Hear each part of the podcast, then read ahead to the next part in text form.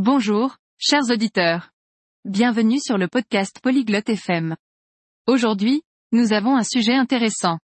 Nous allons parler d'habitudes saines pour renforcer le système immunitaire. Eileen et Brogan partageront leurs conseils. Écoutons leur conversation. 안녕하세요. 브로건. 잘 지내고 계신가요? Salut, Brogan. Comment ça va? 안녕하세요, 에일린. 저는 잘 지내고 있어요. 감사합니다. 그리고 당신은요? Salut, Aileen. Ça va bien, merci. Et toi? 저도 잘 지내요. 저는 강한 면역 시스템을 갖고 싶어요. 건강한 습관에 대해 아시나요? Je vais bien. Je veux renforcer mon système immunitaire. Connais-tu des habitudes saines? 네, 도와드릴 수 있어요. 먼저 과일과 채소를 섭취하세요. 건강에 좋아요. Oui, je peux t'aider. Tout d'abord, mange des fruits et des légumes. Ils sont bons pour la santé. 어떤 과일과 채소가 가장 좋을까요? Quels fruits et légumes sont les meilleurs? 오렌지, 사과, 바나나는 좋은 과일이에요. 채소로는 당근, 시금치, 토마토를 섭취하세요. Les oranges, les pommes et les bananes sont de bons fruits. Pour les légumes, mange des carottes, des épinards et des tomates. 감사합니다. 또 어떤 걸 할 수 있을까요? Merci.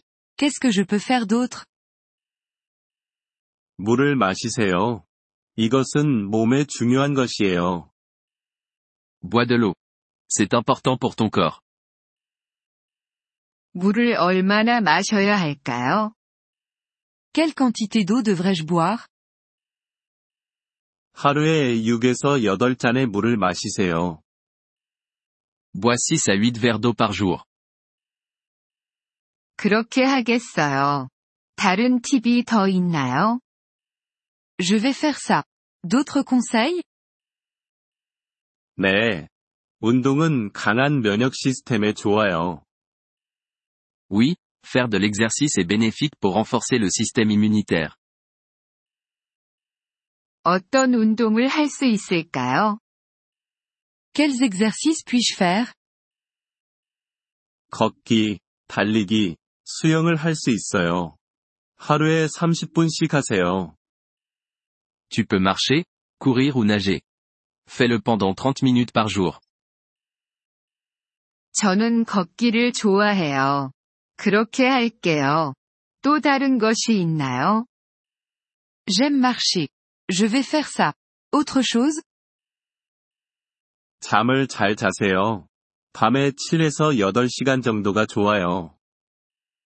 Dors bien. 7 à 8 heures par nuit, c'est bien. 더 잠을 자려고 노력할게요. 그게 다인가요? Je vais essayer de dormir davantage. C'est tout? 한 가지 더. 담배를 피우지 마세요. 건강에 좋지 않아요. Encore une chose. Ne fume pas. C'est mauvais pour la santé. 저는 담배를 피우지 않아요. 모든 팁을 따르겠어요. Je ne fume pas. Je vais suivre tous tes conseils. 좋아요. 면역 시스템이 강해질 거예요. Génial. Tu auras un système immunitaire renforcé. 고마워요. 브로건. 이제 기분이 좀 나아졌어요. Merci, Brogan. Je me sens mieux maintenant. 천만에요. 에일린. 건강하세요. De rien, Aileen. Reste en bonne santé. 이번 Polyglot FM 팟캐스트 에피소드를 들어주셔서 감사합니다. 진심으로 여러분의 지지에 감사드립니다. 대본이나 문법 설명을 받고 싶다면 웹사이트 Polyglot FM을 방문해주세요.